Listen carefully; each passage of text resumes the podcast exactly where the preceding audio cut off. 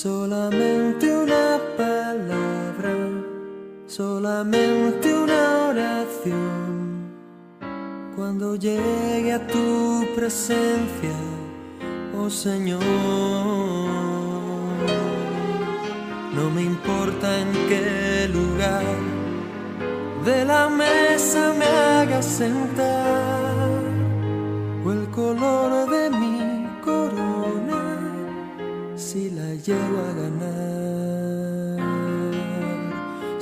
solamente una palabra, si es que aún me queda voz, y si logro articularla en tu presencia. No te quiero hacer preguntas, solo una petición. Y si puede ser a solas, mucho mejor.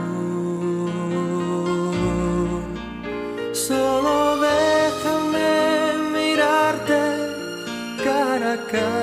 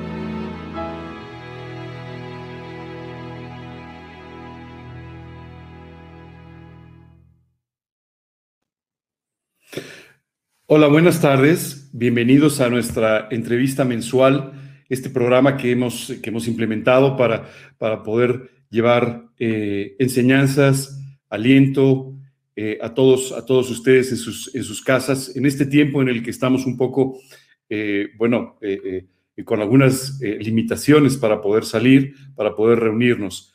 Pero el día de hoy estoy muy contento. tenemos una, una entrevista muy especial con alguien muy querido de todos ustedes, muy querido mío también, eh, es el muy conocido pastor y cantante Marcos Vidal, que se está conectando desde Madrid, en España. Marcos, bienvenido y muchas gracias por estar con nosotros. Gracias, un saludo para todos. Para mí un placer eh, poder saludarles eh, en vivo desde aquí. Gracias a Dios por estas posibilidades. Un placer. Pues muchas gracias, Marcos. La verdad es que creo que todas las personas que te están escuchando en este momento, si no te han conocido a ti personalmente, pero seguro han escuchado muchas de tus canciones y, de esa manera sienten que te conocen un poquito, así, así nos pasa a todos. Pero la verdad es que me gustaría, es un privilegio para nosotros tenerte, tenerte aquí y me gustaría mucho empezar pidiéndote que tú nos compartas sobre tu experiencia personal con el Señor Jesucristo. Hmm. Pues eh, la verdad que yo, yo nací en un hogar cristiano. Eh, de modo que para mí eh, la, experiencia con el Señor es algo... Eh, yo siempre digo que desde que tengo memoria eh, amé al Señor Jesucristo y fue algo muy, muy normal para mí, ¿no? Muy, muy del día a día, como aprender a leer y a escribir, como crecer, ¿no? Fue algo en el hogar siempre. Y sin embargo, pues la salvación no es algo que se hereda, sino que uno tiene que ir tomando sus decisiones, ¿no? Entonces yo, lo que pasa es que yo cuando me hablan de esto, de mi experiencia con el Señor, nunca nunca tengo, nunca puedo decir que tengo un testimonio concreto de un día, una hora o un momento en que marcó un antes y un después en mi vida, sino que más bien yo creo que mi experiencia con Dios fue algo, algo paulatino, algo poco a poco, algo que, que en el tiempo pues fui descubriendo, fui aprendiendo a, través de, de, mi relación con el Señor desde niño, ¿no? Entonces crecí en, lo que, en la tradicional escuela dominical eh, y creo que eso tiene muchísimas ventajas, pero mm, al mismo tiempo pues eh, también tiene, tiene otros lados que yo aprecio mucho, ¿no? La gente que llega de su vida en el mundo y que de pronto descubren un, cambio radical en sus vidas, ¿no? Para mí fue algo muy escalón a escalón, paso a paso, un aprendizaje desde pequeño y finalmente, sí, evidentemente, una decisión que yo tuve que tomar. Qué bueno, la verdad que me da mucho gusto porque sabes qué pasa, tienes razón, estamos acostumbrados a escuchar muchos testimonios de gente con cambios muy dramáticos, eh, que vienen de una vida con toda una serie de complicaciones, son tocados por el Señor Jesús y muy transformados, pero también hay muchas personas como, como tu caso, que nacieron en un hogar cristiano, eh, que han estado expuestos al Evangelio desde pequeños y para los cuales eh, los cambios son menos perceptibles, pero, pero, pero sin duda creo que el cambio más importante es que, que, podemos tener la seguridad de una relación personal con Dios y una eternidad a su lado, ¿no? Que siempre es algo pues, maravilloso, ¿no? Sí, Sí, sí, es algo, es algo que, que no, no, se sustituye, ¿no? Y después, bueno, pues uno quiere, mm, a, veces uno, sí, todos, todos queremos lo que no tenemos, ¿no? Todos aquellos que, no conocieron al Señor antes dicen, ¿por qué no lo conocería antes? Y los que estuvimos siempre en los caminos del Señor es como que decimos, bueno, no tengo ese punto de que entré, tuve algo, una experiencia así tan drástica, ¿no? Pero yo no me arrepiento, la verdad creo que es algo muy bueno y que es muy importante que, que las personas conozcan a Jesús a temprana edad. Creo que es algo muy, muy, muy favorable, muy positivo. Seguro, seguro que sí. Eh, Marcos, muchas personas te conocen, por supuesto, por tus canciones. Eh, eh, algunas te conocen por tu ministerio como pastor, pero seguramente eres, eres muy conocido por tus canciones. Y, son canciones que además nos han llevado muy cerca del Señor. Más adelante vamos a hablar de alguna de ellas, pero hoy lo que te quisiera preguntar es, ¿cómo es el proceso creativo de una canción y de estas canciones tan profundas que en el fondo muchas de ellas son casi estudios de la Biblia? Hmm. Pues eh, tengo que decir que es muy, mm, muy variado, muy diferente. O sea, no hay, para mí no hay un proceso creativo igual en todas ellas, ¿no? Pero mm, si tuviese que buscar puntos comunes, yo siempre digo que yo necesito, normalmente lo que necesito es un piano, eh, básicamente, para, para llevar, eh, eh, digamos que la fase del piano, el piano y la soledad, ¿no? Yo necesito estar solo. Yo eso, hay, hay gente que, que, componen juntos, ¿no? Con otras personas, ¿no? Yo eso nunca lo he podido hacer eh, así, en una habitación, que dos personas. Yo siempre necesito estar solo y necesito el piano y quizá esa es la última fase, ¿no? Antes, antes de eso tengo que tener una idea, tengo que tener una, algo en mi mente, en mi corazón que quiero expresar. ¿no? Al final, la música, las canciones son expresiones de, lo que uno lleva dentro, ¿no? Y de lo, una historia o una experiencia normalmente o algo que a mí me ha, me ha mm, impresionado, o bien en mi propia vida o en la vida de otros, o, un descubrimiento en la palabra o en, o en, el día a día, ¿no? Cosas que entiendo y descubro cómo Dios está detrás de ello y aprendo algo nuevo eh, algo que me impresiona y que necesito expresar, ¿no? Es, es igual que hablar con alguien de algo que te sucedió, ¿no? Y para mí las canciones han sido, la música ha sido siempre igual, igual que conocí al Señor desde niño, pues también la música, desde que tengo memoria, había un piano en casa, o sea que siempre fue un modo de, de expresarnos y para mí la música es una, es una vía de expresión, entonces al final no, es una fábrica de, un producto, sino es una, forma de expresarse, ¿no? Entonces ahí al final va saliendo de forma de manera espontánea. Luego sí, luego, luego musicalmente, evidentemente yo estudié, mi carrera musical es académica y entonces pues también eh, yo tengo que, yo soy exigente, ¿no? En, en, ciertos puntos, en cómo quiero confeccionar algo o no me sirve cualquier idea musical tampoco. Entonces voy trabajándolo más musicalmente, ¿no? Pero, pero la materia prima, digamos, es la idea la, eh, y, luego ya pues me siento a tratar de darle forma. Ya, muy bien. Eh, seguramente, mira, esto es imposible evitarlo, seguramente la canción que todos recordamos cuando escuchamos el nombre Marcos Vidal es cara a mm. cara, por supuesto, ¿no? La pregunta es, ¿cómo compusiste una canción así? Pues eh, recuerdo muy bien el, momento. Fue, cuando, fue, fue después de una campaña evangelística que tuvimos en Córdoba, en el sur de España, que fue un día horrible, un día que llovió muchísimo y, además con resultados muy, muy desfavorables. La gente nos tiraba tomates y de todo, ¿no? Un, día duro, un día feo. Y regresando con esa sensación de, de fracaso, eh, sentados en la, en la, cena, a la mesa del pastor allí en Córdoba. fue la esposa del pastor la que, la que, la que, a la que se le ocurrió la idea peregrina de decir qué sería eso de estar con el Señor un día. ¿no? Entonces ella dijo, ella expresó de alguna forma esa idea de que ah, un poco que las calles de oro, que el mar de cristal y todas aquellas cosas ¿no? que se describen, casi le venían sobrando por el solo hecho de ver a Jesús. Y, esa fue la idea. Ese fue, digamos, ese fue la materia prima en mi mente y en el regreso a Madrid, eran como 400 kilómetros de carretera, eh, fue donde empezó a tomar forma esa canción. Bueno, es una canción que yo creo que a todos los que la hemos escuchado, perdón, nos lleva muy cerca del Señor, esa es la realidad, y nos hace anhelar ese momento de nuestro encuentro con Él. La verdad es una canción preciosa. Pero, Marcos, hay, algo que mucha gente no sabe y es que tú dedicas la mayor parte de tu tiempo a tu ministerio como pastor. Eh, tuvimos hace casi tres años la oportunidad, mi esposa y yo, de estar, con, de estar con, contigo, con tu familia allá en, tu iglesia en Madrid. ¿Cómo, cómo, es, ¿Cómo combinas este ministerio tan importante como pastor de una iglesia muy demandante porque tienes mucha gente ahí y además este ministerio de la música?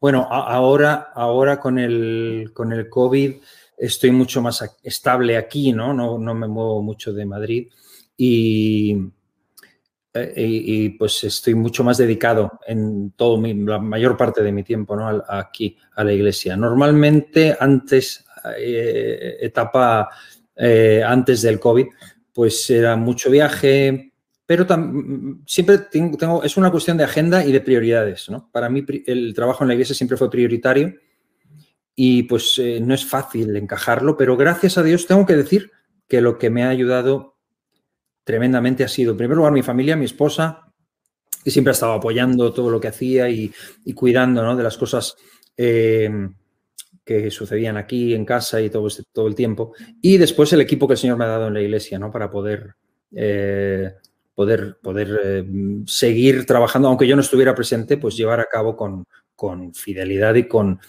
y con mucha entrega y con un llamamiento tremendo del Señor. Así que eh, yo diría, ¿cómo lo he podido organizar? Pues gracias a que no estoy solo, gracias a que Dios me dio un equipo formidable, tanto familiar como, como equipo de trabajo en la iglesia. Alguna vez he escuchado algunos comentarios tuyos diciendo que en realidad dedicas mucho más tiempo al ministerio como pastor que a la parte musical, aunque por la parte musical eres conocido internacionalmente, pero que en sí tu proporción de tiempo es mucho mayor para el ministerio en la iglesia, ¿verdad? Sí, correcto, correcto. Eso es correcto, sí. Eh, eh, al final los viajes son seis, siete al año, pero, pero los, viajes pues a lo mejor son una semana o diez días, pero el resto del tiempo es aquí. Y aquí es donde transcurre toda, toda nuestra vida y, bueno, eh, lo, más importante de lo que estamos haciendo. ¿no? Oye, Marcos, hablando un poquito sobre eso, sobre, sobre la iglesia, ¿cómo fue el inicio de la iglesia? ¿Cómo ha sido su crecimiento? ¿Por qué no nos hablas un poquito de tu ministerio?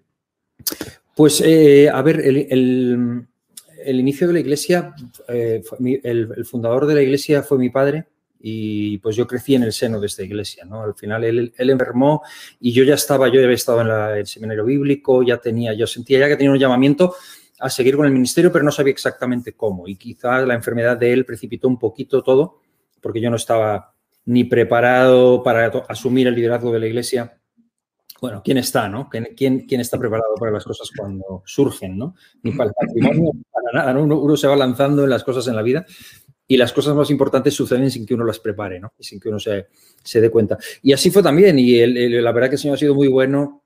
Eh, el ministerio pastoral mío ha ido muy paralelo al ministerio musical también, y creo que lo uno ha influenciado a lo otro y viceversa. Y, así fue como comenzó el ministerio mío pastoral, en una iglesia que ya yo pertenecía a ella y conocía muy bien el funcionamiento porque había estado siempre allí, ¿no? Y mi padre había sido el pastor anteriormente. Y desde entonces, que fue esto fue en el 92, 1992 hasta ahora, pues eh, realmente no es la misma iglesia ya, porque ha cambiado mucho, ha cambiado la sociedad, ha cambiado todo. Entonces, obviamente, no puede ser tampoco exactamente lo mismo. Las verdades son las mismas, los fundamentos son los mismos, las formas probablemente han cambiado mucho no estamos en el local en el que estábamos, no estamos en el mismo lugar, mucha gente ha ido y ha vuelto, ha habido mucha inmigración por medio, ha, ha habido muchos cambios de, también de estructura, pero no de la esencia que es el Evangelio, que es lo que seguimos predicando. Fíjate que una cosa que me llamó la atención cuando estuve, estuve eh, allí en Madrid como, con, Perdón, es que a veces cuando estoy hablando con alguien que es español, yo, yo nací en España, entonces me sale el vosotros y todo. Ajá. Entonces alguien que me esté escuchando se va a reír un poco porque no está acostumbrado a escucharme hablar así, pero cuando estuvimos ahí con, con, con ustedes en, en, la iglesia, me llamó la atención, eh, es, me parece que es la primera iglesia en Madrid que tiene un local propio, ¿no? Que está este, instalada en un local propio. No sé si es así. No, no lo creo, no lo creo. Yo creo que hay muchas iglesias que tienen local propio. Lo que pasa eh, que la gran mayoría están en alquiler, sí. pero sí, yo, yo, creo que hay iglesias, yo creo que hay iglesias con lugar propio. Lo que sí es la primera iglesia mmm, uh, que se construyó, yo creo. O sea, que se compró un terreno y se construyó.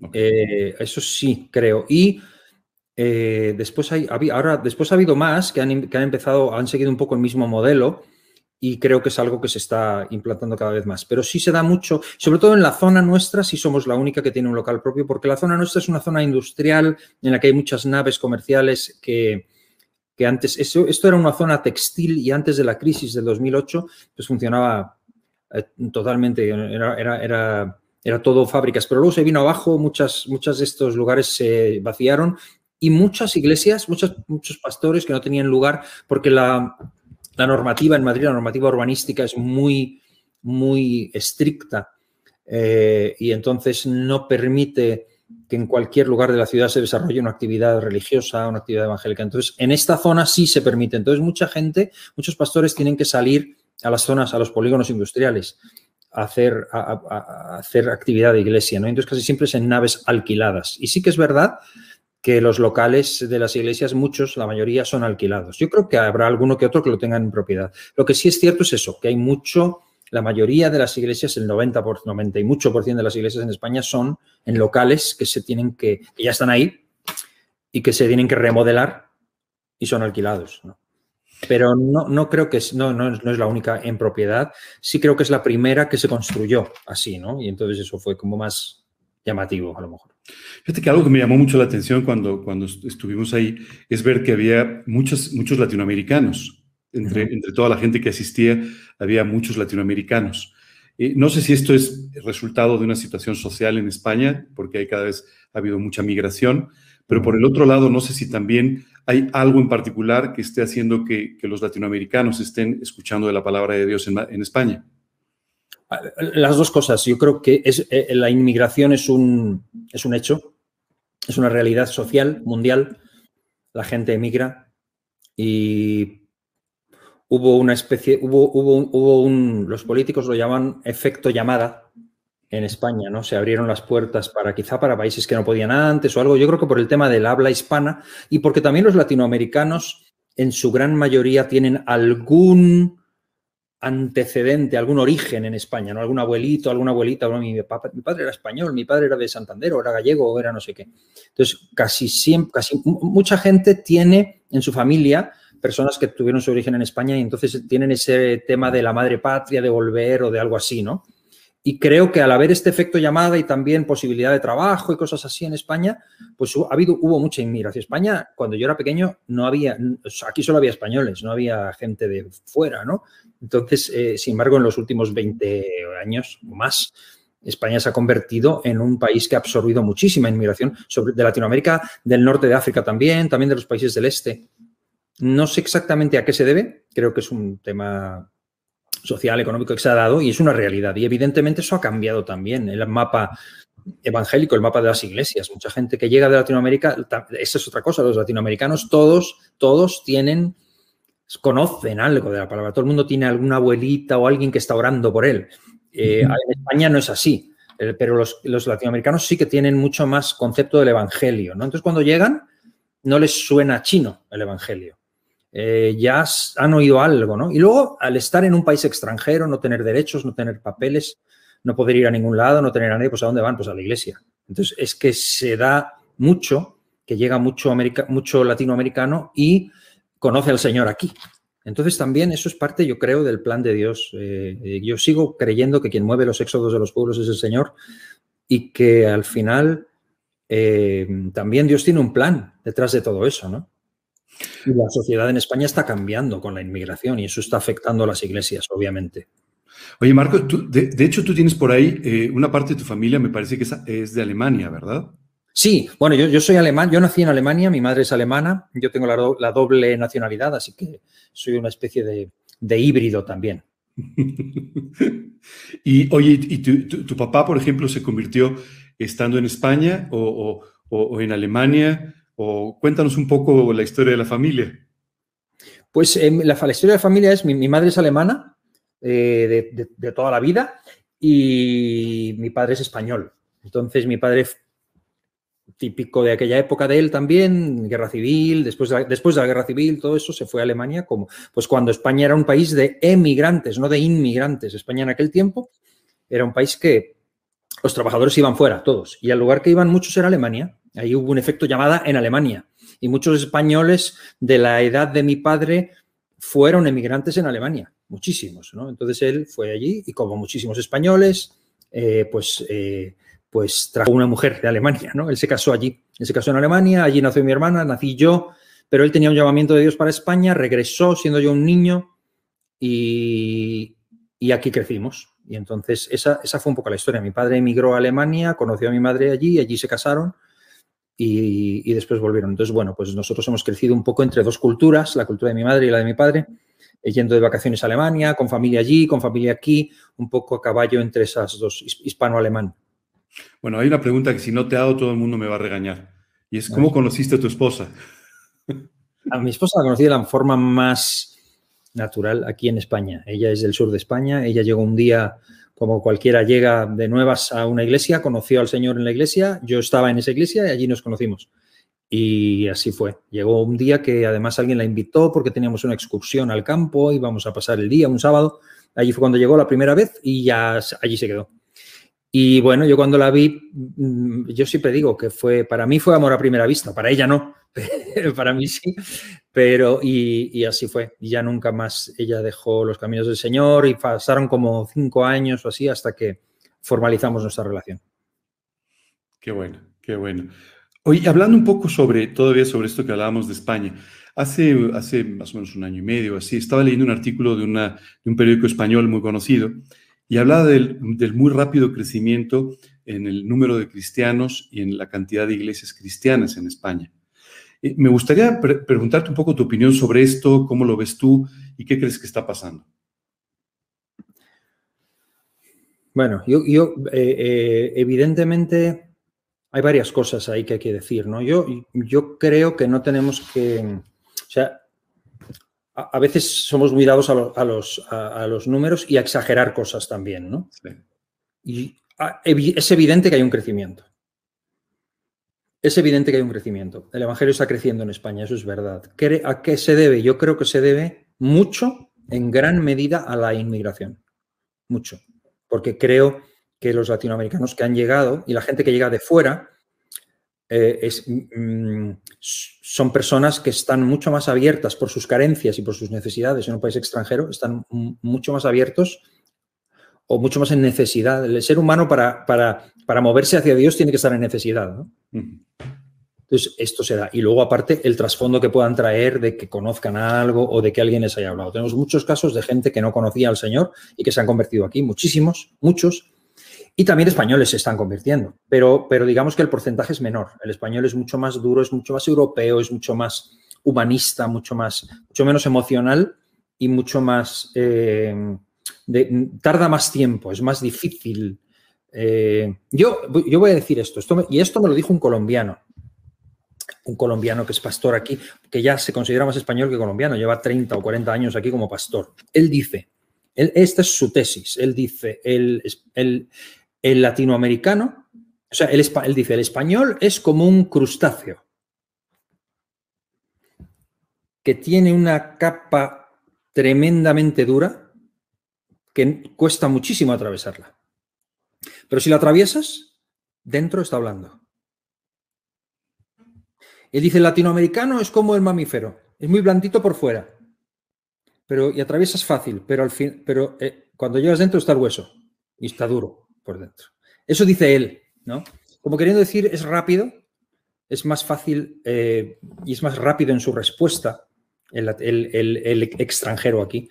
Y el, español es más duro en su respuesta, más tarda mucho más. Pero sí es cierto que cuando penetra la luz del Evangelio en su vida, tienes, un cristiano para toda la vida. ¿no?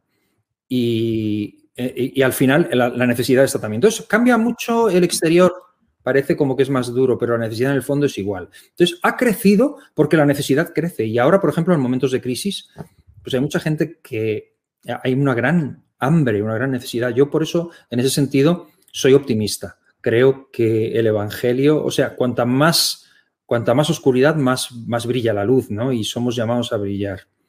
Ahora, creo también que hay gente que le encanta hacer números y disparar. O sea, a veces hay, números que yo he leído que no me parecen tan.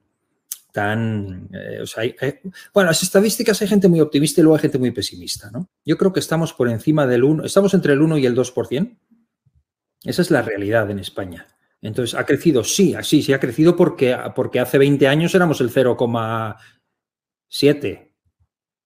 Y entonces hoy estamos en el 1,5, pues sí, ha crecido, ¿no? la, realidad es que hay muchísimas, hay como el doble, el triple de iglesias, sí, sí, pero muchas iglesias, hay más iglesias, pero muchas son producto de divisiones, o sea que han crecido, han, aumentado las iglesias, pero no los creyentes en ese sentido, ¿no? Pero sí, en líneas generales, sí ha crecido, sí está creciendo. Y creo que mucho tiene que ver con, con, ese movimiento migratorio que, como digo, para mí es algo que Dios mismo está orquestando también, ¿no? Está dentro de su, de su plan. Tal vez, y eso para mí fue, ha sido una sorpresa cuando he ido, yo visito eh, sobre todo Madrid, pero España con frecuencia, y lo que sí me ha llamado la atención es que cuando antes tú te identificabas como cristiano, la gente te veía muy en forma extraña, decía cristiano, todos somos cristianos y cosas así, y hoy en día vas encontrando cada vez más gente que de alguna manera identifica de lo que le estás hablando y que pienso que eh, ha escuchado de alguien de Cristo o que, o que ha tenido de alguna manera un contacto con, algún creyente que le ha compartido el Evangelio, ¿no? Y entonces me parece que eso sí empieza a ser un poco más notable. No sé si, no sé si es mi impresión, porque claro, yo voy poco tiempo y es muy sesgada mi opinión, pero eh, no, no sé si es así. Hmm, sí, sí, sí, es verdad. Eh, la, la idiosincrasia del español aquí es muy de muy pro, pro minorías. Pro minorías. Entonces es como, como que vivimos un tiempo en, en, que se trata de favorecer a las minorías. Entonces, si antes se perseguía, pues ahora no, ahora, ahora se trata de favorecer a los que son minoritarios. Entonces, claro, los evangélicos somos minoritarios, pero igual, igual que se nos favorece a nosotros, se favorecen a todas las, las minorías a los, a, los grupos feministas, a los ultra no sé qué, a los, a los eh, LGTBI, a los musulmanes, a los evangélicos, a los a todos en el mismo saco. Eh, ah, pues esto es una minoría, pues esto hay que hablar de ello. No es como que es noticia y se trata de sacar. Entonces, bueno, eh, por un lado, sí. La, o sea, es más conocido, la gente ya conoce un poco más. Antes decían los evangelistas. Sí, como algo raro. Ahora ya, ya dicen evangélicos, ya como que ya el término, ah, estos son los, los, protestantes, ¿no? Los antiguos, y sea, como que ya nos ubican, antes ni siquiera. Pero todavía, todavía es muy, todavía es, o sea, si yo voy a Estados Unidos y digo que soy pastor, es como si, como si digo que soy doctor, ¿no? Y si en digo que soy pastor, pues me preguntan que dónde me he dejado las cabras o las ovejas o, de qué, ¿no? De qué soy. o sea, sí es más conocido, pero todavía es un término, o sea, todavía es algo medio. Pues si estamos hablando del 1,5% de la población, pues eso te puede reflejar un poquito el grado de. Hay gente que no tiene ni idea, ¿no? Lo que ya no es, es, yo me acuerdo cuando yo era pequeño, si alguien hablaba de un protestante o hablaba de un evangelista o lo que sea, eso era como una cosa extraña y casi peyorativa, ¿no? O sea, como, como un bicho raro, una cosa. Creo que eso es lo que ya hoy no, no, no, es, ¿no? sí, eso, es cierto, eso es cierto, porque antes era, era la presión, era un poco el absolutismo católico. O sea, aquí o eras católico o eras una secta o un hereje o un loco, ¿no? Y, y peligroso. Entonces, eso sí ha cambiado, porque también hay mucho, o sea, la gente es mucho más abierta. Incluso los propios católicos son mucho más abiertos hacia los evangélicos. Buscan mucho más la vía ecuménica que atacarnos. Sí, sí. Entonces, no hay esa hostilidad, no hay esa hostilidad, eso es cierto. Sí, yo recuerdo, estuve en los ochentas, estuve eh, un, mes y medio más o menos en Madrid y estuve colaborando un poco con un equipo misionero que la iglesia había enviado para allá y todo.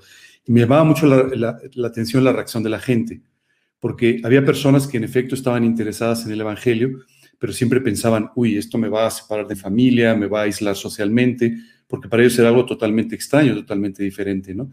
Y eso a veces era un, argumento para no seguir a Cristo, ¿no? Aún después de haber tomado una decisión o de haber eh, tenido una, decisión de fe, pero esto era algo como que los detenía mucho, ¿no? Y además en los años 80 existía mucho la idea, yo creo que eh, fue, fue, fue, casi como una estrategia de la misma Iglesia Católica, el concepto secta, secta.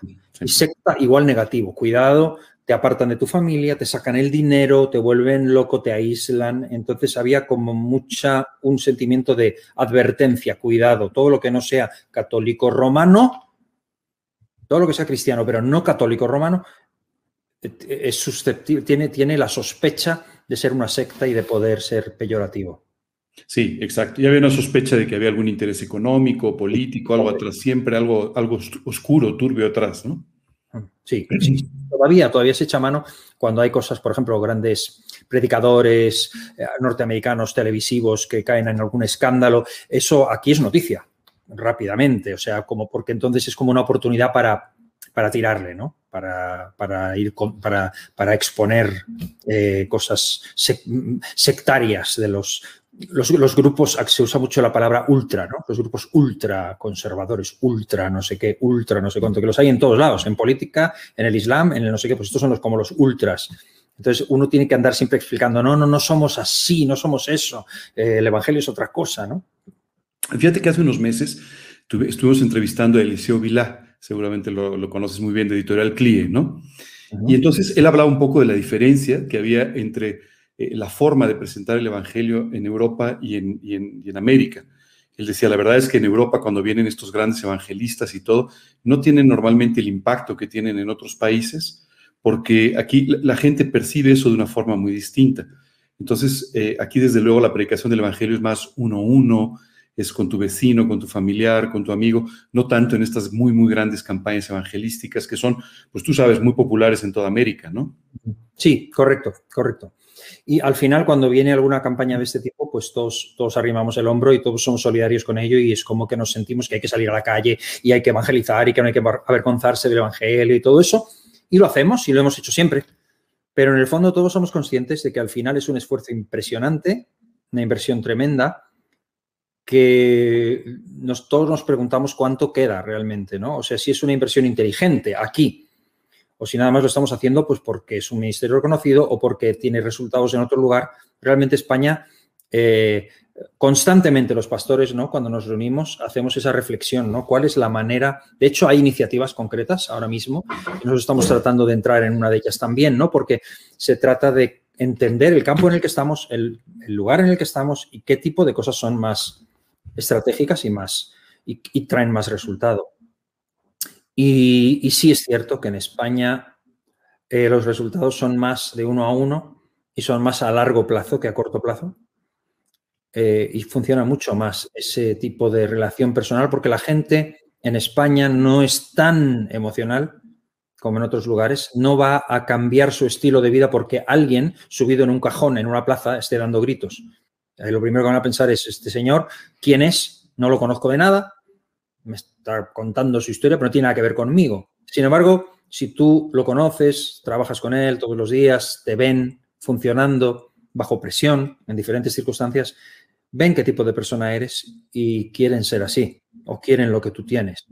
Y ahí sí es más, mucho más probable que se abran, pero eso no sucede de la noche a la mañana ni con, una, ni con, ni con un acto evangelístico multitudinario. ¿no? Entonces, e, eso es algo que hay que tener muy en cuenta.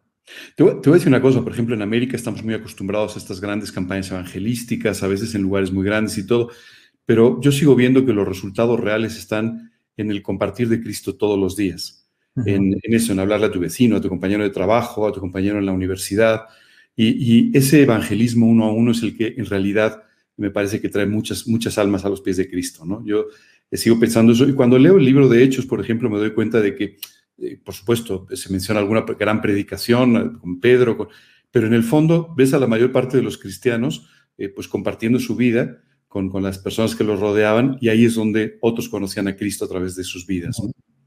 yo creo que sigue siendo el más efectivo, ¿no? Yo creo que sí, yo creo que sí. A lo mejor nos hemos vuelto muy resultadistas. Si algo no da un gran resultado, no nos sentimos motivados. Eh, y, creo que eso es un error, ¿no? Porque no, no, el, Señor, no nos llamó a motivarnos, sino a, obedecerle, ¿no? Y, vemos los profetas del Antiguo Testamento, ¿no? Eh, ¿Quién ha creído a nuestro anuncio, ¿no? O cuando el Señor llama a Isaías y le dice, eh, engruesa el pueblo de este, los, engruesa los oídos de este pueblo para que oyendo no oigan, viendo no vean y escuchando no entiendan. Y es como si Isaías pues dice, bueno, entonces ¿para qué voy yo? O sea, ¿para qué me envías, no? O sea, pues heme aquí, heme aquí, envíame a mí, ¿no? Ya sé que me van a, que me van a apedrear, pero pues este es el encargo, ¿no? Esta es la gran comisión. ¿Sabes qué pasa? Y siempre tenemos ese, como tú dices hace un rato, ese entusiasmo, ¿no? Y de repente ese entusiasmo nos lleva a pensar, wow, hubo eh, dos mil personas que recibieron a Cristo, hubo 500 personas o qué sé yo, y los números siempre como que nos, eh, eh, digamos que nos confortan un poquito, nos hacen sentir bien, pero en el fondo, en el fondo eso no es ni siquiera importante, ¿no? Esa es la verdad. Cuando un alma viene a Cristo, e, es, es un gozo lo que hay en el cielo y es más que importante y eso es realmente para lo que estamos, no para los grandes números, sino para la decisión por Cristo de cada persona, ¿no? Así es. Yo creo que ese debe ser nuestra prioridad, ¿no? Y veo eso en Jesús también. Veo en Jesús su ministerio público, porque era y, único, con un carisma impresionante para las multitudes, pero no tuvo ningún problema en hablar con la samaritana, recorrer un camino para estar con, con ella, con el paralítico de Bethesda, con Nicodemo. O sea, él también perdió el tiempo, atendió, dio su tiempo para individuos personalmente. ¿no? Creo que eso es muy, muy importante y un grandísimo ejemplo. Fíjate que justo en esa, en esa línea me gustaría hacerte una pregunta de una canción que seguramente no es la más famosa, especialmente en América Latina, porque no identifican mucho lo que sucedió, pero, pero que para mí, por ejemplo, fue muy importante, Magritte, ¿no? Eh, una historia de los atentados de, de, Atocha, unos atentados que costaron muchas vidas, lamentablemente. Y, te quería preguntar, la verdad es que cuando yo escucho esa canción, eh, la verdad que está compuesta además de una forma muy sensible, con mucho, lo veo con mucho cariño y con mucho respeto, mucho cargo por las personas que fueron afectadas. Y por ahí te quería preguntar, ¿cuál, ¿cuál crees tú que debe ser la posición de la Iglesia ante todas las cosas que la, que la sociedad a su alrededor está sufriendo, está pasando? Porque a veces vemos que la iglesia se desconecta un poquito de, algún, de estas cosas que pasan, pero al final es lo que la gente está enfrentando todos los días, ¿no? Sí, yo creo que es un error que la iglesia se desconecte. Yo cuando leo en Juan 17 la oración de Jesús, es, te ruego que, no, te ruego que los saques de aquí, sino que los guardes del mal, ¿no? Al final somos llamados a ser luz en las tinieblas. Momentos como ese, de atentado, de necesidad. Es increíble. O sea, aquellos días fueron increíbles. Aquel 11 de marzo, cuando la gente, la gente en la calle, en una ciudad como Madrid, donde tú vas por la calle y no conoces a nadie. No es un pueblo pequeño, es una gran ciudad. La gente se, se detenía a conversar con gente que no conocía. O sea, tú ibas por la calle y la gente, porque la gente tenía necesidad de hablar, la gente tenía miedo había personas mayores que decían, nunca he vivido tan, no, he sentido tanto el miedo en la ciudad desde la guerra civil. ¿no? La gente estaba con miedo y la gente necesitaba hablar. Y tú, tú ibas a la panadería o a cualquier lugar eh, y, la gente, la gente escuchaba y, preguntaba, ¿no? Eh, entonces, era un momento en el que se podía. Eh, en el que se podía compartir. Yo creo que la iglesia no se puede abstraer de, estas cosas. ¿no? La iglesia tiene que, estar presente en el dolor de la sociedad y ofrecer respuestas. Lo que pasa es que cuando yo escucho la letra de esa canción, además, no me parece que la hayas escrito porque tenías que escribirla, sino porque en realidad estabas profundamente conmovido por lo que había pasado, ¿no? Que me parece que es el fondo para ayudar a otros es amarlos y estar conmovido por sus necesidades. Esto es lo único que te lleva realmente, por amor al Señor, a servir a los demás. ¿no? Sí, evidentemente. Eh, al final, eh, no es nada diferente de lo que estamos. Eh, lo que es diferente es la situación. Ha sucedido algo grande, ha sucedido una catástrofe, pero al final es en esos momentos donde más tenemos que estar ahí, ¿no? Y nos toca estar como siempre hemos estado y quizá ahora es cuando más se ve la necesidad de la gente en un momento así. Entonces ahí no podemos escondernos y hacer una celebración evangélica y decir Cristo vive y, gloria a Dios y en medio del, no sé, hacer, decir cosas, proclamas que solamente tienen sentido para nosotros como cristianos. Creo que es una... sí hay que hacerlo, hay que consolar a la gente, ¿no? Y todo, pero, pero creo que hay que abrirse al mundo y son momentos muy importantes para llevar el Evangelio del Señor a, las personas. Bueno, justo ahora estamos viviendo una situación, además, bueno, enorme en todo el mundo, toda esta situación de COVID y todo lo que está trayendo como consecuencia en problemas de salud, por supuesto, en pérdidas de vidas, en problemas económicos que están impactando muy fuertemente al mundo entero. Eh, ¿Cuál es, cuál es tu visión de lo que en este momento está sucediendo eh, y cómo, cómo, cómo enfrentar esta situación? ¿Cómo, cómo eh, manejarla de la mejor manera posible? Pues eh, creo que es, eh, es una situación muy nueva para todos porque nunca hemos vivido algo así. nosotros, ¿no? Nuestra generación. Pero creo que anteriormente, en otros momentos, ha habido situaciones feas, ¿no? Nosotros no hemos vivido una guerra, nuestros padres sí, este es, este es, digamos, este es, yo creo, es una pandemia, es un momento muy, que nunca antes habíamos vivido y que de, hecho va a, traer un orden mundial nuevo. Que ya lo estamos viendo, ¿no? Y que va a haber restricciones, estamos con las vacunas, con toda una serie de cosas que antes no conocíamos, ¿no? Y mucho miedo. Y también es un momento para que la gente se vuelva, algunos se vuelvan muy apocalípticos y muy, y muy así tremendamente eh, proféticos. ¿no? Yo creo que tenemos que evitar los extremos. Yo creo que el anticristo, todo esto, ¿no? Yo, el anticristo, no creo que debamos tener ningún problema. Es algo que ya estaba escrito. Ya estaba escrito que estas cosas van a pasar. Vendrá en algún momento, tarde o temprano. si nos toca vivirlo, pues nos tocará vivirlo. Si, nos, si no nos toca, pues no.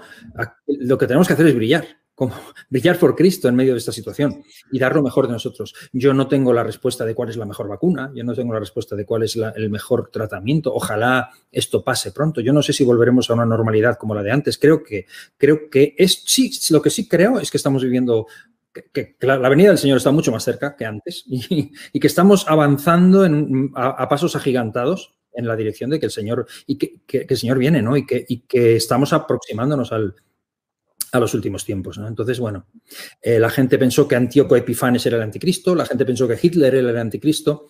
Eh, ahora puede surgir alguien que solucione de alguna manera o traiga paz o concordia o, acuerdo entre todos y alguien pensará que es el anticristo. Yo no sé si lo es o si no lo es, no tengo esa respuesta. Lo que digo es que cuando venga lo sabremos y tenemos que estar preparados. Tenemos que saber que este es el tiempo, que todas estas cosas estaban escritas, ¿no? Y, tenemos que seguir viviendo y predicando el Evangelio, es lo que nos toca, ¿no? Yo siempre recuerdo cuando los discípulos en Hechos 1 le preguntan a Jesús, Señor, ¿vas a restaurar eh, en este tiempo a Israel? ¿Vas a...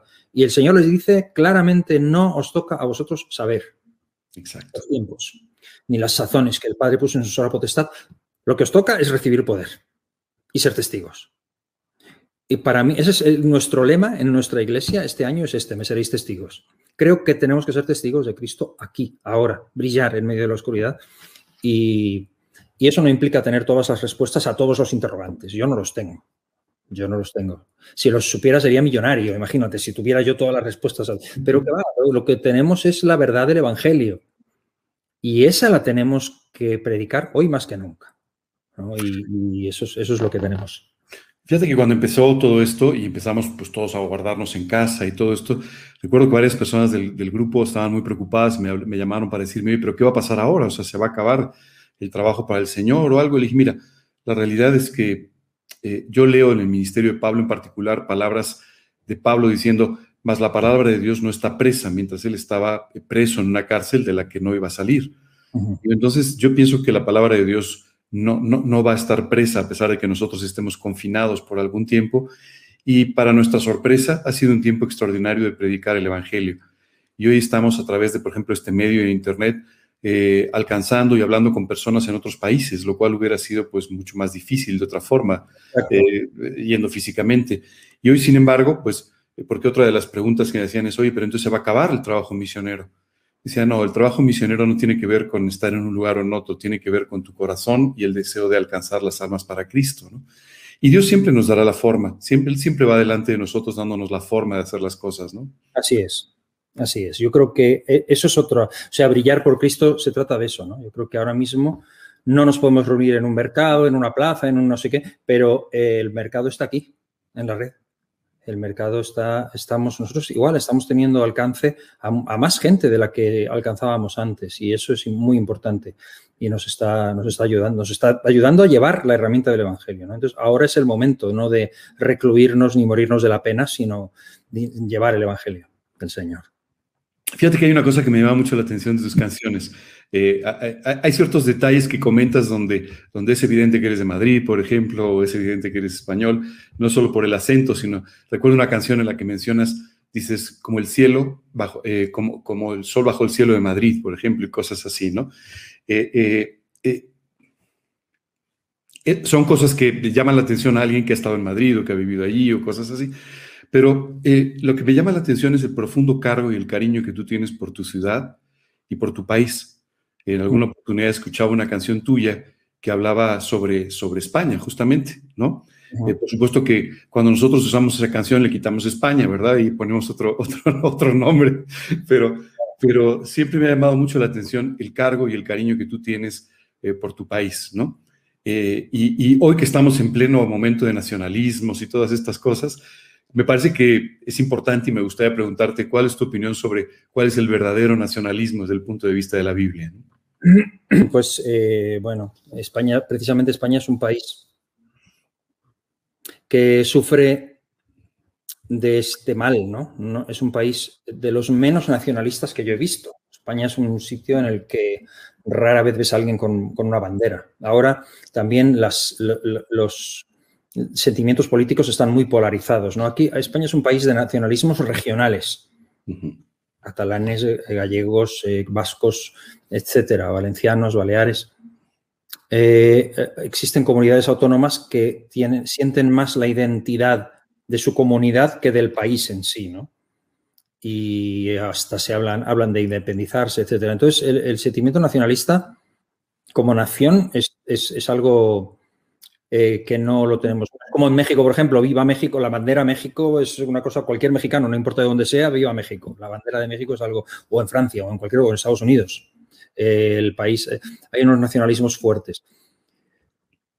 Yo creo, yo creo que el nacionalismo siempre, cuando es exacerbado, o sea, todos pertenecemos a algún lugar y todos amamos el lugar en el que hemos nacido. Eso es algo natural, yo creo. Uno nace en un sitio o crece en un sitio, es normal incluso has nacido en un lugar y nunca has estado allí, pero siempre tienes algo porque naciste allí y siempre tienes una simpatía. Por eso es como, un es como algo tuyo, ¿no? Eso yo creo que es natural. Llevarlo al extremo creo que es un error y, hacer barreras a través de eso. Eh, creo que es un error porque eh, tenemos que entender sobre todo que antes que españoles, antes que mexicanos, antes que carpinteros, antes que cualquier otra cosa, somos hijos de Dios, somos cristianos, ¿no? Pues nuestra nacionalidad está en otro lado y tenemos que saber que esto es totalmente pasajero, pasajero. Y, el tiempo que tenemos aquí es muy corto, mucho más corto de lo que nos gustaría a lo mejor y de lo que pensamos a veces, ¿no? Entonces hay que pensar en, en, la vida eterna, que es lo que el ser humano aquí no piensa. Cuando nos metemos en nacionalismos y cosas así, solo estamos pensando en lo terrenal, pero no estamos pensando en lo verdaderamente relevante. ¿no? Y ahí el cristianismo pues, tiene un mensaje muy importante que dar. Nuestra patria es el cielo. Bueno, tú has estado, has viajado por muchísimos países, desde luego, pero tú has estado muchas veces en México, ¿no? No, eh, sé cuántas, pero sé que muchas. Eh, ¿Qué te parece México? Cuéntanos, porque mucha de la gente que nos está escuchando hoy son mexicanos. Eh, perdón, perdón, perdón la pregunta otra vez. No, digo que, que, tú has estado muchas veces en México eh, y, te quería preguntar, porque muchas personas que nos escuchan son mexicanas, eh, ¿cuál es tu impresión sobre México? Pues México para mí es prácticamente o casi casi mi, mi, mi segunda patria porque yo siempre me he sentido en México como muy, muy, muy en casa, ¿no? Y muy bien tratado por los mexicanos, muy bien tratado por los mexicanos. Aparte que eh, yo, yo, era admirador de México mucho antes de ir y mucha culpa de eso la tiene Mario Moreno, Cantinflas, ¿no? porque aquí en España se proyectaban muchísimo sus, eh, películas y bueno. Pero para mí México me parece un país eh, increíble, increíble. Hay muchísimas cosas que me encantan. Aparte que tiene de todo. Tiene de todo. Tiene mm, desierto, playa, eh, bosque, tiene de todo. Y, yo no me imaginaba así. Entonces cuando fui me, me sorprendió muchísimo pero, y, bueno, le tengo muchísimo cariño. Tengo muy buenos amigos allí también y, creo que es el lugar donde más he ido. Entonces a mí me encanta México. Yo, es, yo siempre digo que es mi segunda, mi segunda patria. Además ahora tienes una nuera mexicana, así es que todavía ah, más. Sí, todo, todo, se sabe, ¿no? sí, sí, la verdad que sí. Eh, gracias al Señor, eh, nuestro hijo Lupo, nuestro hijo mayor, se casó con una muchacha mexicana de La, de la Paz, Baja California. Y, y pues ya sí, estamos eh, eh, conectados totalmente. Bueno, quiero decirte, quiero decirte que la conocemos porque ha estado con nosotros en el grupo.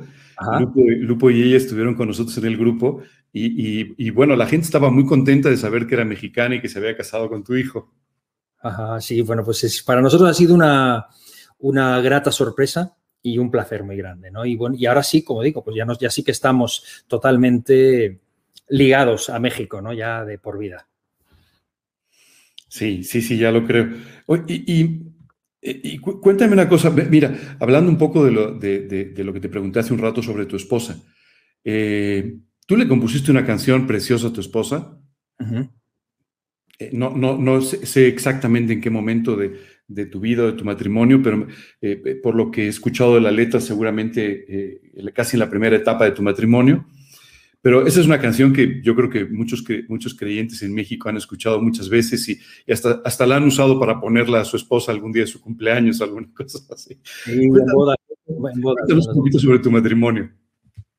Pues eh, bueno, la verdad que ah, fíjate que justo hablábamos con Ruth, con mi nuera, hace unos días de esto, ¿no? Y yo le decía que hay cosas en la vida que no nos salieron muy bien, pero el matrimonio nos salió muy bien, gracias a Dios, ¿no? Gracias al Señor. Para mí, eh, haber conocido a mi esposa, mi familia, mis hijos y ella, para mí, para mí mi matrimonio ha sido el regalo perfecto que Dios me dio, ¿no? Creo que también un aval, para mí un aval importantísimo y un apoyo, una plataforma importantísima para mí, para funcionar también como hombre, como ministerio, como siervo del Señor, eh, sin la cual pues no me sentiría yo tampoco capaz de hacer muchísimas cosas. Entonces, por ejemplo, mi esposa, mm, pues ella no es muy, no es muy dada a salir en, a estar en ningún, en, primera plana, ni, ni, es muy conocida por ahí, ¿no? Pero eh, para mí es el apoyo más grande que tengo. Te, voy a hacer una pregunta que te va a sorprender un poquito. De todas, ¿cuál es tu canción favorita?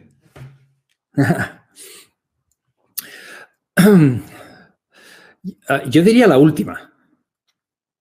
¿Y cuál es la última? Pues siempre cambia eso. Eh, es lo que pasa, o sea, cada canción es como decir cuál es tu hijo favorito, ¿no?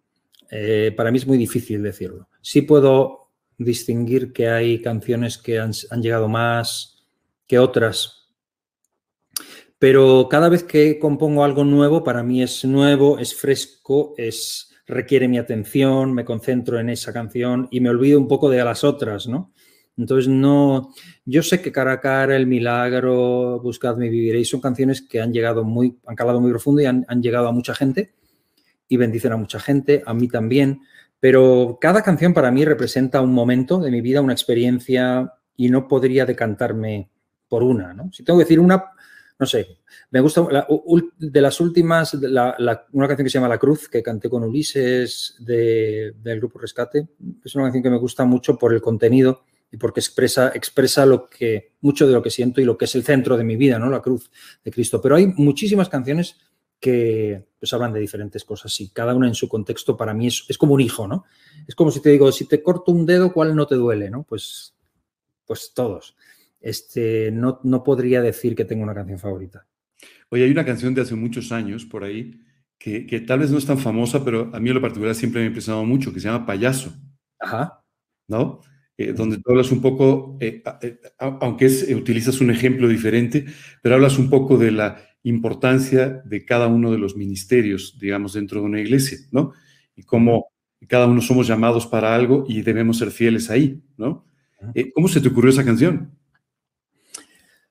Ah, esa canción fue, fue una idea que tenía desde hacía tiempo en la cabeza, ¿no? La idea del payaso que llora y la idea de Efesios 2.10, que somos hechura suya, creados en Cristo Jesús para buenas obras, que Dios preparó de antemano para que anduviésemos en ellas. Entonces, como que Dios nos, hizo con un diseño y salirnos de ese diseño es un, es un disparate.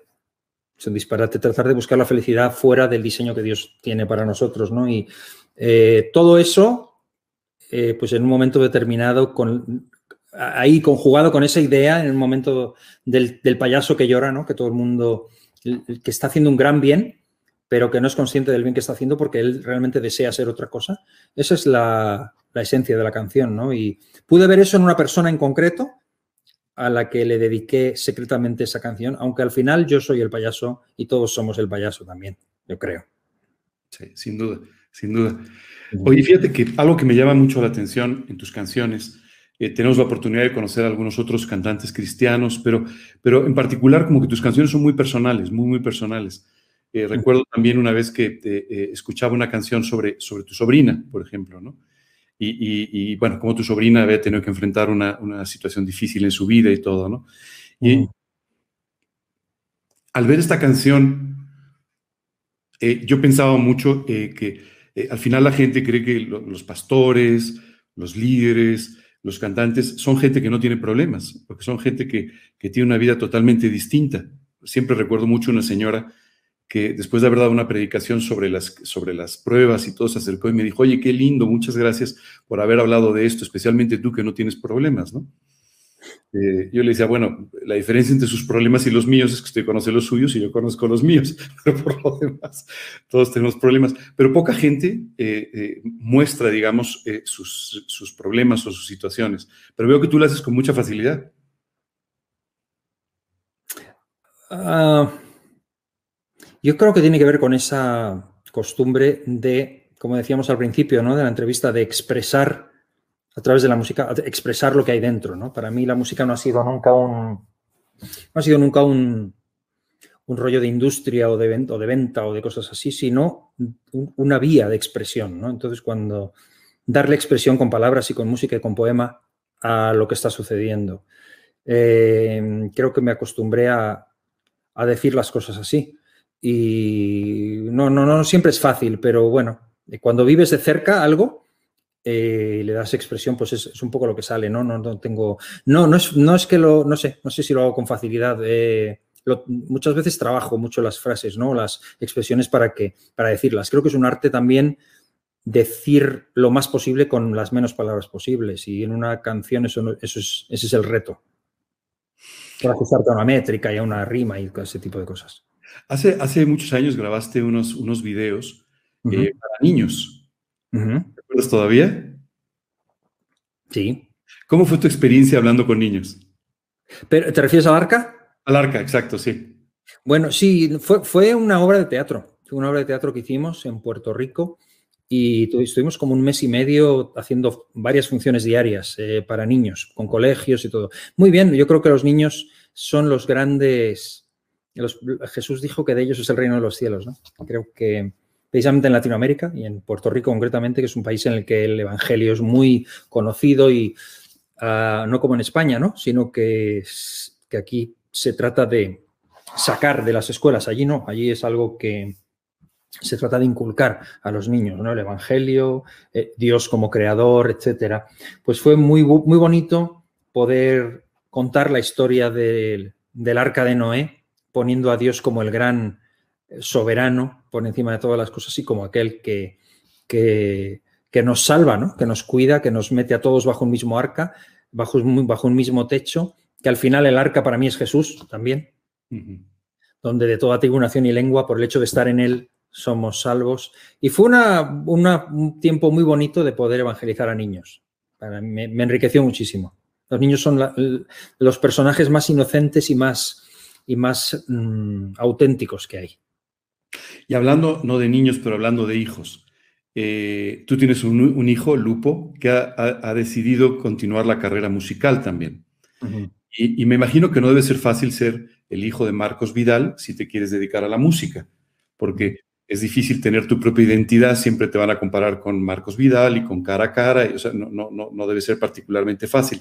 Y yo creo que esa es la experiencia que hoy tienen muchos hijos de pastores, o hijos de predicadores conocidos, que la gente siempre de alguna manera los compara con sus padres. Y me gustaría eh, pedirte un consejo para estos muchachos, es algo que tú has vivido muy de cerca, y un consejo también para sus padres. Bueno, para los muchachos eh, quiero animarles porque mm, yo mismo lo he vivido también. Para mí, deshacerme de la identidad o del, o del cliché que traía mi padre como pastor ya fue un reto. Y entiendo que ahora para mis hijos lo es más todavía. Eh, igualmente, yo tengo tres hijos y cada uno son muy diferentes, caracteres muy diferentes y enfoques muy diferentes y cada uno con su propia cabeza y su visión de la vida. Eh, creo que los jóvenes tienen que aprender a respetar a los padres, a tomar el legado que, que reciben y desarrollar su propia identidad. No tener miedo de volar y desarrollar su propia identidad con ese bagaje que traen, con ese tesoro que se les entrega en las manos, que es el legado, no verlo como una maldición, sino verlo como, una, como un, punto de partida muy interesante para poder crear su propia mentalidad. Y a los padres yo diría, a los hijos que tenemos, tenemos que educar a los hijos y enseñarles y invertir en ellos y sembrar en ellos lo mejor de nosotros mismos y entender que hay un tiempo en que tenemos que abrir la mano y soltarles y dejar que sean ellos mismos. No pueden ser clones nuestros, no pueden serlo. A veces, a veces cometemos el error de tener una expectativa de que ellos se van a convertir en adultos y nosotros no pueden, no se van a convertir siempre en, el adulto que a nosotros nos gustaría que fueran.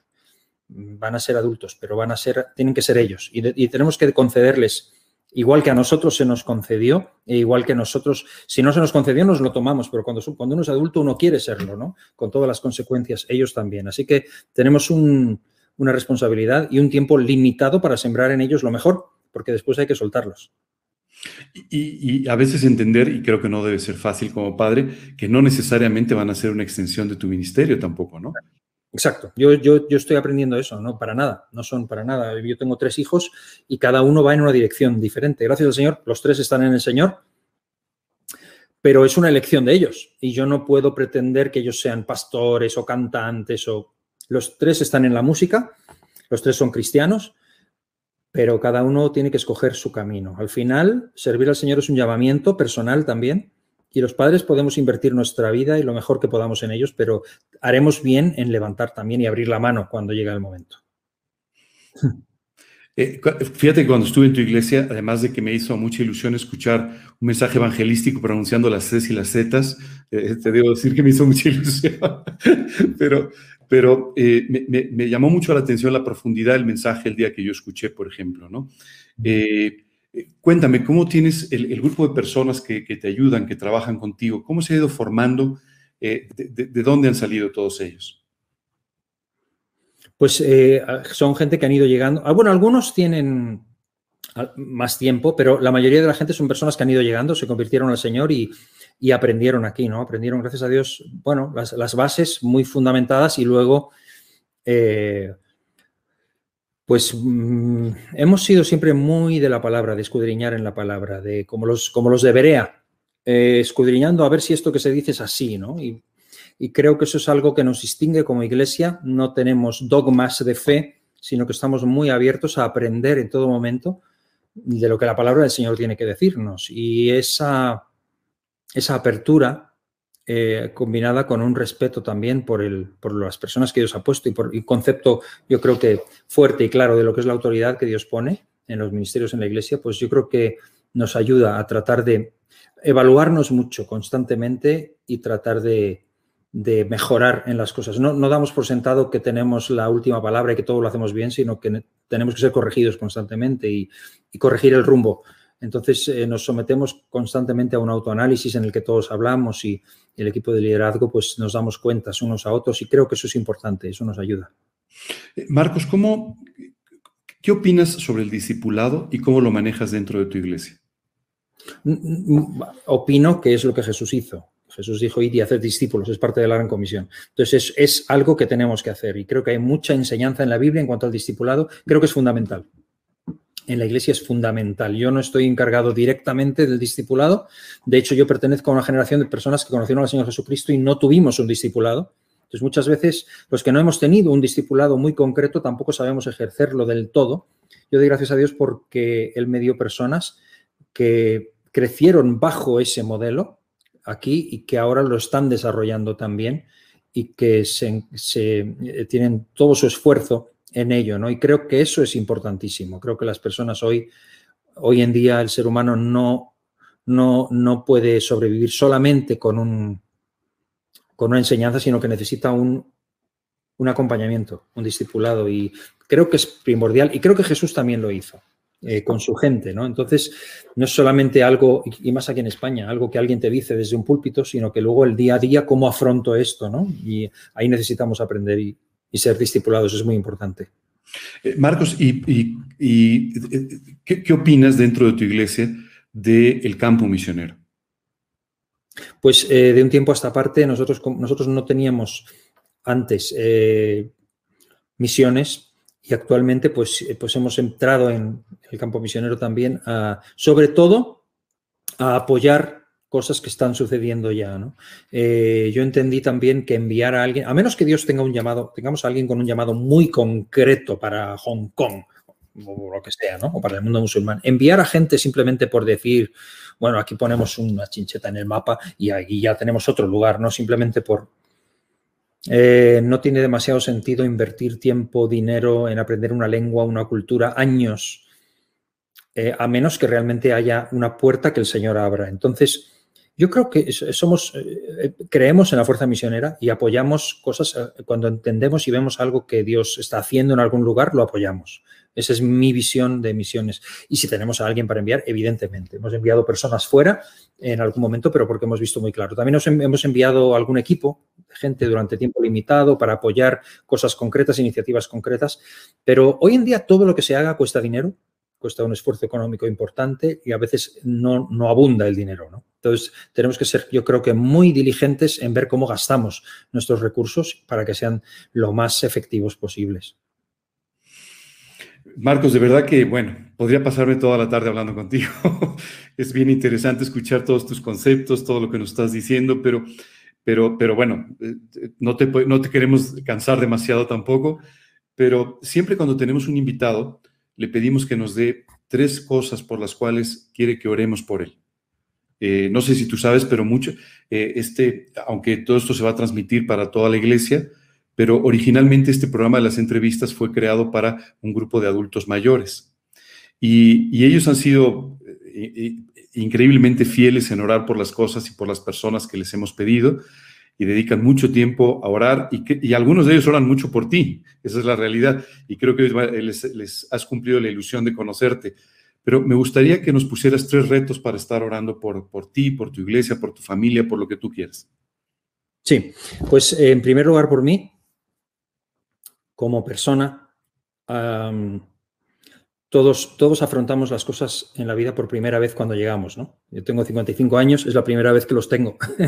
Entonces, eh, eh, pues afronto retos que no afronté antes y afronto momentos mm, física, emocional y espiritualmente que antes no conocía, ¿no? Entonces, eh, mm, pido oración por mí porque el Señor me mantenga siempre en la, en, en la línea correcta, ¿no? Escuchando su voz y haciendo, siendo un digno representante de, Él, brillando, brillando por Cristo en, este tiempo, en esta época que nos tocó vivir, en la que no tenemos demasiados manuales para saber qué hacer, sino que necesitamos escucharle a Él, ¿no? Yo quiero escuchar su voz, pido oración por eso. En segundo lugar, mi familia, pido oración por mi familia, mis tres hijos que hemos mencionado aquí, que, bueno, pues que están en esa edad de volar y de hacer ellos su propia propio camino, que siempre, que sean hombres de Dios donde el Señor los ponga, ¿no? Que sean hombres que verdaderamente amen a Dios y que brillen por el Señor también. En tercer lugar, por, mi ministerio. Yo creo que la iglesia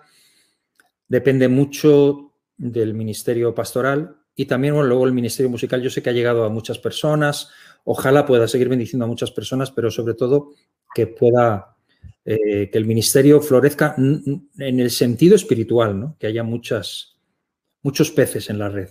Eso es lo que querría yo. Muchas gracias, Marcos. Y, por último, me gustaría preguntarte una cosa. ¿Qué planes tienes ahora? Yo sé que ahora es muy difícil tener planes, pero ¿qué planes tienes ahora con respecto a tu ministerio en la música eh, para los siguientes meses? ¿Tienes algo pensado?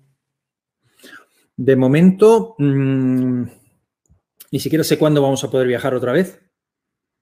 O sea que todo está muy, muy expensas de lo que digan las autoridades, ¿no? Creo que para viajar, creo que a Latinoamérica se puede viajar, pero con ciertas restricciones. Estados Unidos, por ejemplo, desde Europa no podemos viajar todavía, tampoco entiendo bien por qué, pero no dejan entrar. Hay que, hay que entrar por Latinoamérica, hay que estar 15 días en México o algo así, y después ya sí se puede, pero directamente desde España no se puede. Entonces, no sé realmente, está difícil todo, también te hacen un montón de pruebas para poder salir. Yo me he tenido que mover aquí eh, a las Islas Canarias y me han hecho también pasar por PCRs y por historias.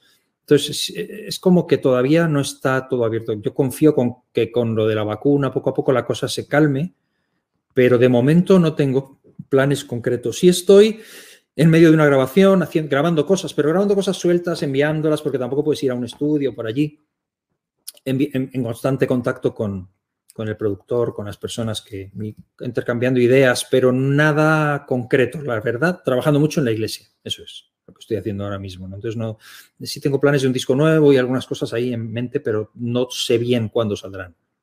Oye, ¿has pensado, esto es una entrevista nada más, pero has pensado eh, tener, eh, digamos, alguna transmisión, cosas así para mantenerte en contacto con, con las personas que te, que te quieren y te siguen en América Latina?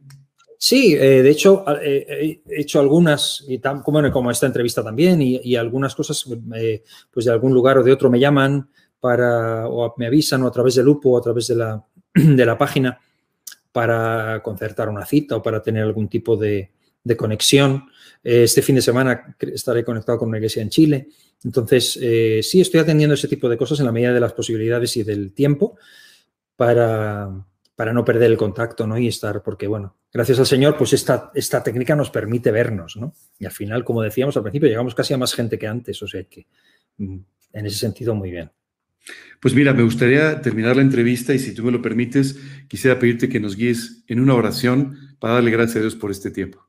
Claro que sí. Señor, gracias, gracias por este tiempo, gracias por esta entrevista, por este eh, momento con Ángel y poder conversar de todas estas cosas. Y te pido, Señor, que tú bendigas a todas las personas que nos escuchan, que nos ven y a quienes llega este, estas imágenes y esta entrevista, Señor, que de alguna manera nos ayudes siempre, que nuestras vidas inspiren a otros. Te pido que protejas y fortalezcas a cada uno para poder seguir brillando por ti, eh, levantando en alto la bandera del Evangelio donde estemos, en cualquier lugar, en cualquier nación, en toda Latinoamérica y en todo el mundo. Gracias, Padre, te lo pedimos en el nombre de Jesús. Amén. Amén. Muy bien. Pues muchas gracias de nuevo. Un fuerte abrazo desde México. Gracias, Ángel. Un abrazo para todos. Que los bendiga. Bueno. Eh, pues queremos eh, despedirnos con, esta oración. Tuvimos una gran oportunidad de tener este tiempo con, Marcos Vidal, el, muy querido eh, pastor, cantante, pero sobre todo, como pudieron ver, este hombre de Dios que definió su vida para, para poder seguir a Cristo y para poder servirle con todo su corazón. Espero que hayan disfrutado, al menos tanto como yo, esta entrevista. Y eh, me gustaría invitarles eh, el día de mañana, como ustedes saben, tenemos a las 11 de la mañana, tenemos nuestra predicación semanal y el miércoles a las 9 de la noche nuestro espacio, el versículo de la semana. Les agradezco mucho que hayan sintonizado con nosotros. Les mando un fuerte abrazo donde quiera que estén. Que Dios los bendiga.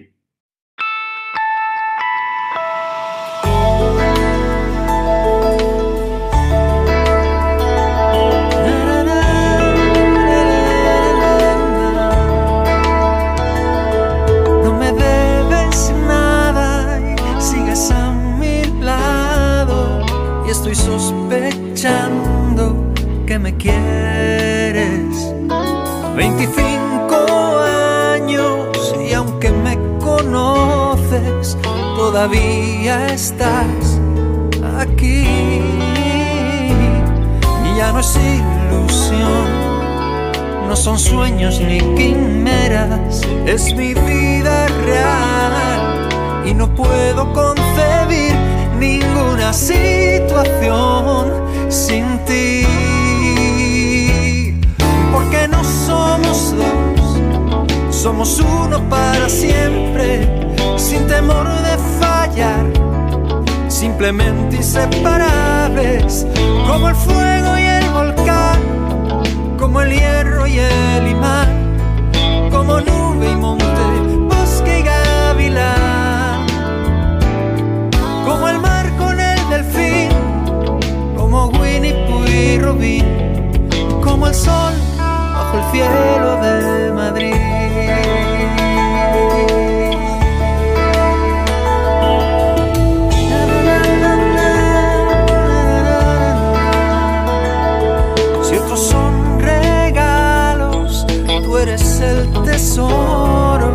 Que yo siempre había deseado.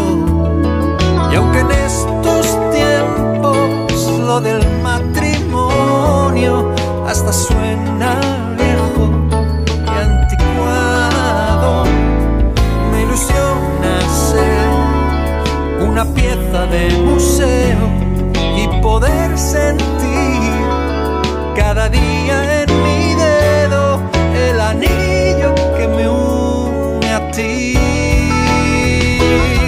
Porque no somos dos, somos uno para siempre, sin temor de fallar, simplemente inseparables, como el fuego y el volcán, como el hierro y el imán, como nube y monte, bosque y gavilán, como el mar con el delfín, como Winnie